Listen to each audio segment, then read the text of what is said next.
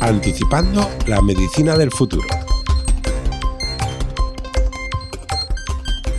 En los últimos años, gracias a la capacidad de generación, almacenamiento, procesamiento y análisis de grandes cantidades de datos, se está produciendo una revolución tecnológica crucial para el progreso de la biomedicina. Cada vez somos capaces de almacenar y analizar más y mejor información gracias al Big Data y cada vez son mejores las herramientas que superan los límites que tenemos para procesar ese conocimiento adecuadamente. La inteligencia artificial ha llegado para quedarse y para ayudarnos en esta labor. La transformación digital del sistema sanitario, apoyada en estos dos frentes, Big Data e inteligencia artificial, será un motor fundamental para impulsar la medicina personalizada de precisión en la práctica clínica. Sin duda, esta transformación contribuirá a aumentar la efectividad de las acciones preventivas y asistenciales, mejorando la eficiencia y sostenibilidad de nuestro sistema sanitario. De todo esto vamos a hablar en el episodio de hoy. Bienvenidos a Anticipando la Medicina del Futuro, un podcast de la Fundación Instituto Roche.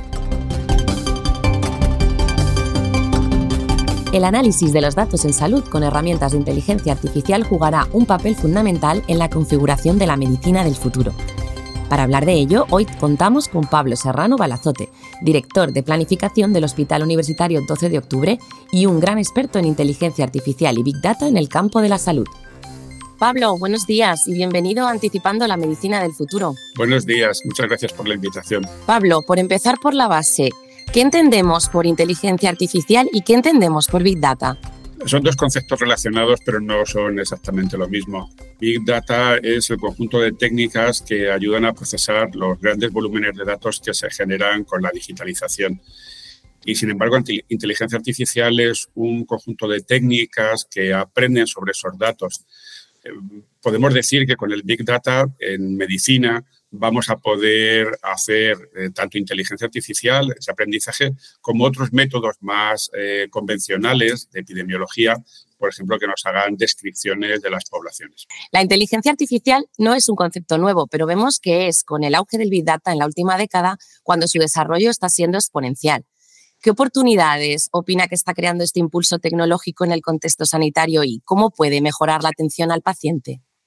Sin duda, el Big Data está ofreciendo una oportunidad eh, que ha sido siempre muy necesaria, que es tener en un, dominio como es la ciencia de la salud muy dependiente del conocimiento, tener una gran cantidad de información sobre lo que, está, sobre lo que ocurre en la vida real, lo que ocurre en las poblaciones, lo que ocurre en la, atención sanitaria. La generación de datos a partir de la digitalización nos va a proporcionar muchísima eh, información y conocimiento con el análisis de esos datos. En concreto, la inteligencia artificial, que como hemos dicho antes es una de esas técnicas que lo analiza, lo que proporciona es la capacidad con técnicas eh, matemáticas más avanzadas de obtener información que no era fácil de, obtener con los métodos estadísticos tradicionales. Por ejemplo, eh, modelos predictivos capaces de encontrar patrones en los datos que no eran visibles en, pequeñas muestras o con las técnicas estadísticas de inferencia tradicionales. ¿Y cómo se están utilizando actualmente estos datos en el sistema sanitario y cómo está afectando esto a su transformación? Esta generación de, datos a partir de la digitalización del sistema sanitario tiene eh, dos líneas de, impacto eh, claramente diferentes. En aquellas áreas donde la información se obtiene ya en un formato digital y un ejemplo muy claro es la imagen. La imagen eh, en, su formato digital son píxeles, es una gran cantidad de datos. O también ahora la, genómica, que es la secuenciación, es también una gran cantidad de datos. Esto permite que eh, los sistemas informáticos puedan procesar tanto los datos de imagen como los de genómica y obtener información, por ejemplo, en las imágenes para realizar eh, diagnósticos, para encontrar patrones o formas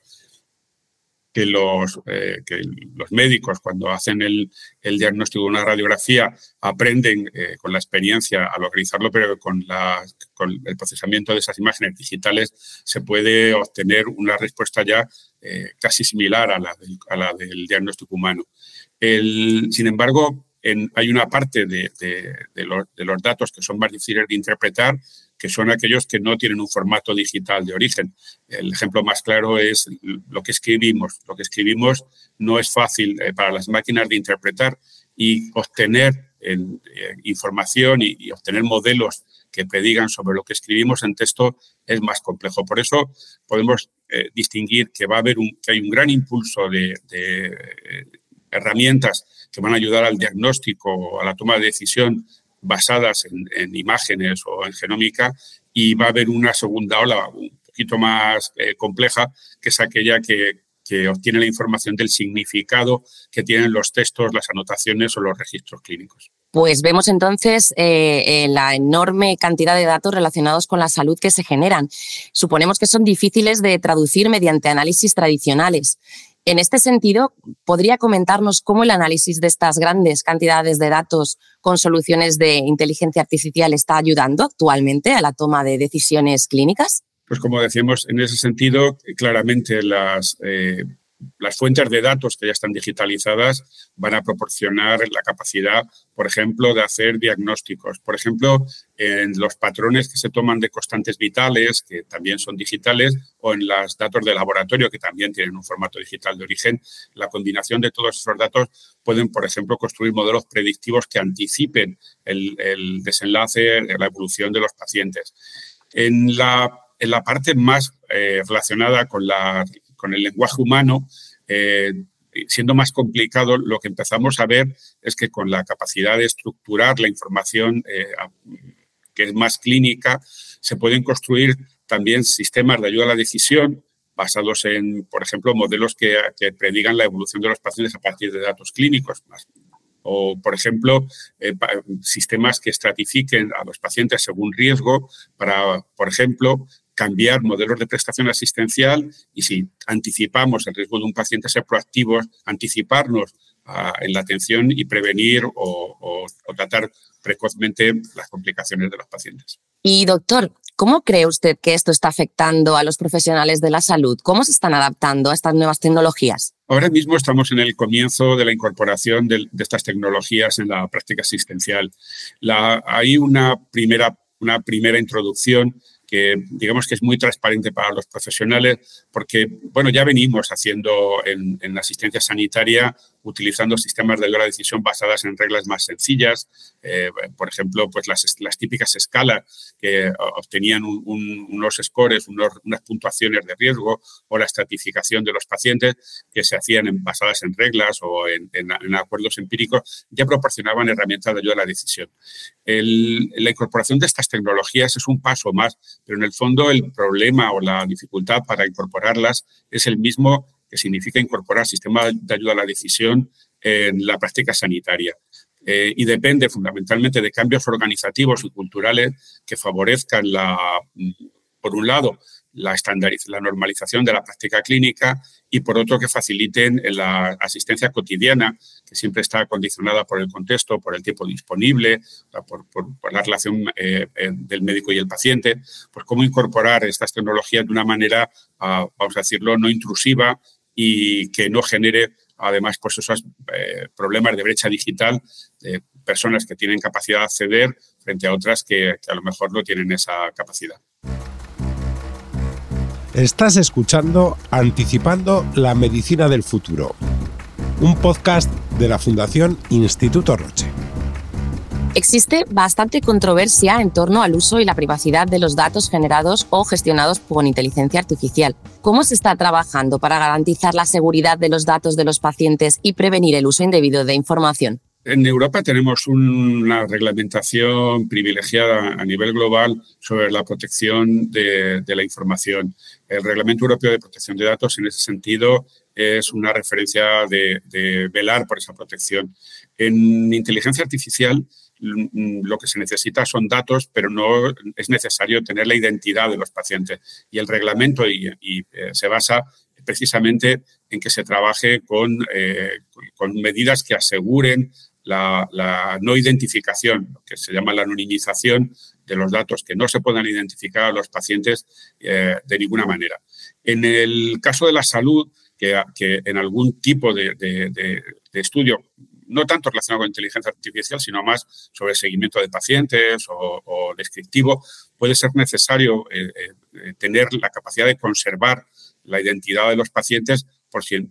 ejemplo, en un proceso de diagnóstico se encuentra que hay una patología y que se quiere buscar el paciente en el que se ha, descubierto esa patología. Pues para eso a veces es necesario ir hacia atrás a buscar la identidad y eso se soluciona también con técnicas que se llaman de pseudonimización. Pero eh, también para, estas, para esos, ese tipo de técnicas existen suficientes métodos para garantizar que el paciente, la identidad del paciente nunca se utiliza en estas técnicas.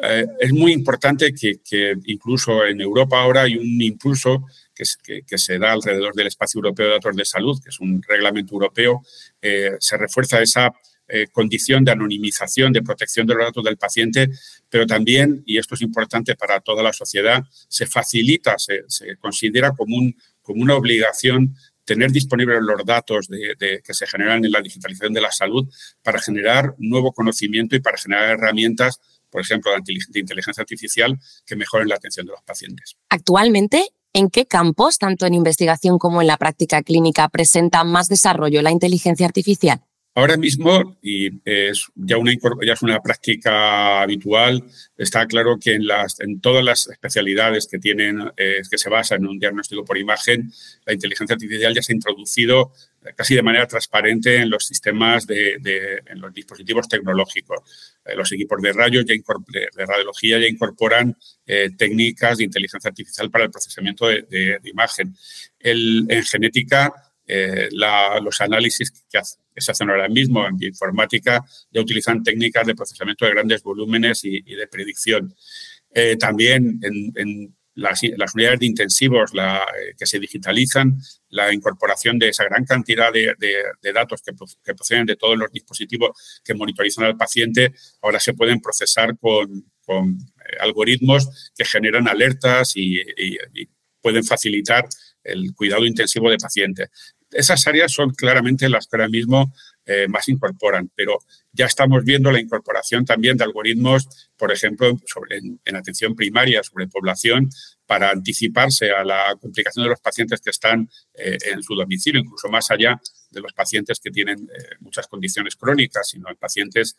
más jóvenes. en los que el conjunto de datos de la asistencia sanitaria, a veces eh, visitas a urgencias, análisis rutinarios, pues nos pueden anticipar complicaciones o problemas que puedan tener. Aunque ya nos está contando alguno, ¿podría hablarnos sobre algún ejemplo concreto de aplicaciones de inteligencia artificial en el ámbito sanitario que esté transformando el sector de una manera más eh, llamativa de lo normal? Sí, durante la pandemia hemos tenido experiencias de cómo la incorporación de, de, manera muy precoz, que esto también es importante,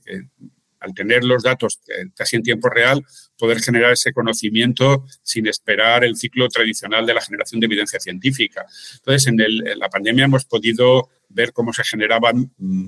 modelos eh, a partir de, la, de, la, acumulación de datos, modelos predictivos eh, para diferentes contextos en los que se identificaba el pronóstico del paciente. Pero aún más, no solo lo hemos visto que se, que se generaban y ah, se, se construían modelos eh, sobre esos datos, sino que ha habido un paso más importante que es ahora mismo probablemente la barrera, eh, la mayor dificultad, que es la, la, implantación de esos algoritmos como herramientas de ayuda a la decisión a los profesionales en la práctica asistencial. Nosotros hemos tenido la experiencia de incorporar en la asistencia de los profesionales que, atendían pacientes COVID em, eh, reglas primero,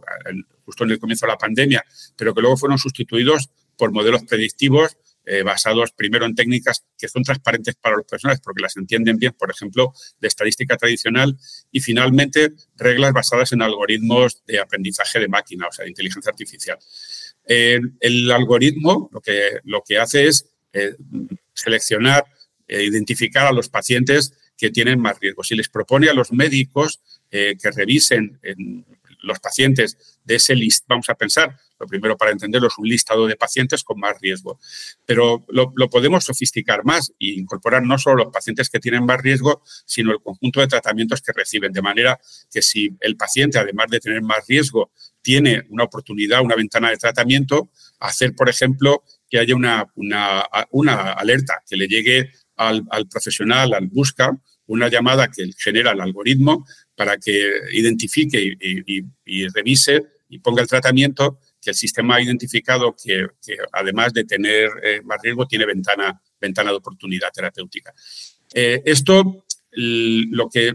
valorado en términos de seguridad y de, y de, efectividad, lo que hemos visto es que claramente con un sistema de alerta que te identifica más riesgo, los, los profesionales tenían menos tiempo entre la complicación del paciente y su intervención. Y eso lo hemos visto que eh, se traducía en descenso de mortalidad y de ingresos en UCI en los pacientes después de, implementar ese sistema de alerta o ayuda a la decisión basado en inteligencia artificial. Este es un ejemplo de implementación de algoritmos mm, complejos, ya no son basados en, datos digitales, sino en un conjunto de datos clínicos y de laboratorio, constantes clínicas, que eh, aplicado en práctica asistencial tiene impacto, tiene resultados en, efectividad en salud. ¿Y en el futuro? ¿Qué papel jugará en el futuro la inteligencia artificial en la investigación biomédica y en la práctica clínica? La inteligencia artificial va a jugar un papel en la eh, identificación a partir de datos de, por ejemplo, de genómica, pero también de otras ómicas y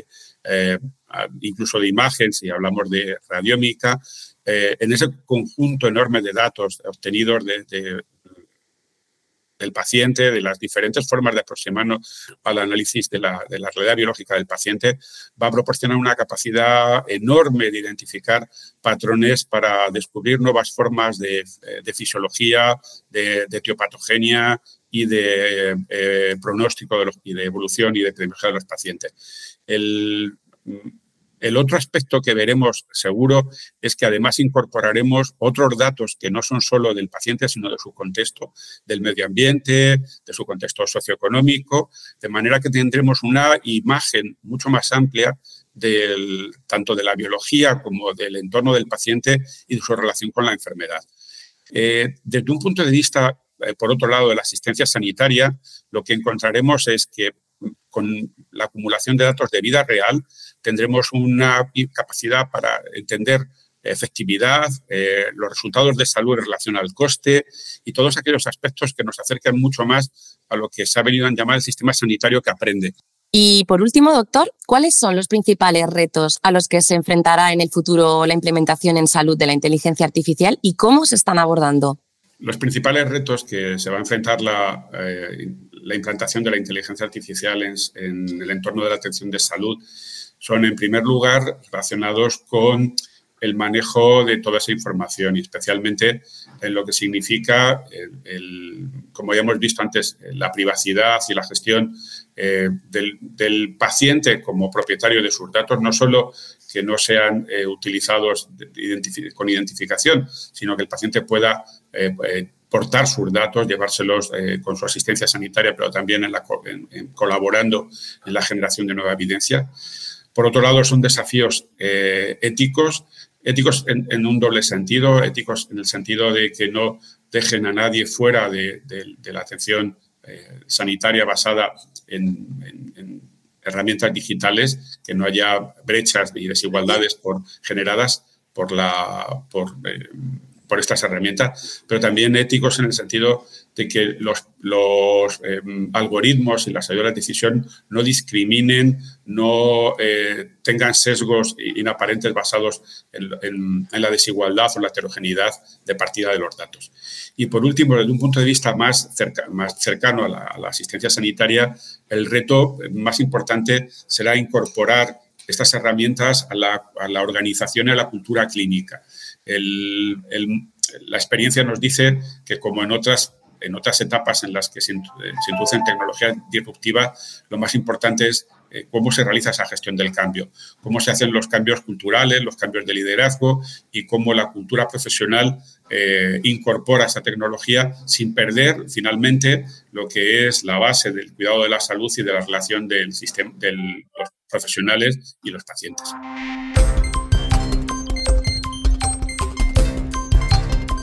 En este tercer episodio hemos descubierto cómo las herramientas de inteligencia artificial contribuyen a automatizar el trabajo repetitivo, Así ahorran tiempo los clínicos que pueden dedicar a otro tipo de tareas que aportan más valor. Las nuevas herramientas para almacenar y procesar los datos de cada individuo favorecen intervenciones médicas preventivas, diagnósticas y terapéuticas más eficaces y seguras, ofreciendo la oportunidad de evitar gastos innecesarios y contribuyendo así a la sostenibilidad de los sistemas sanitarios.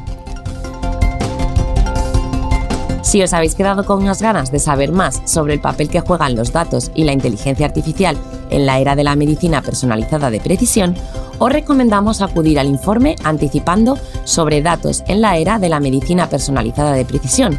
o sobre inteligencia artificial, retos éticos y legales del Observatorio de Tendencias en la Medicina del Futuro que podéis encontrar en la web de la Fundación Instituto Roche, institutoroche.es.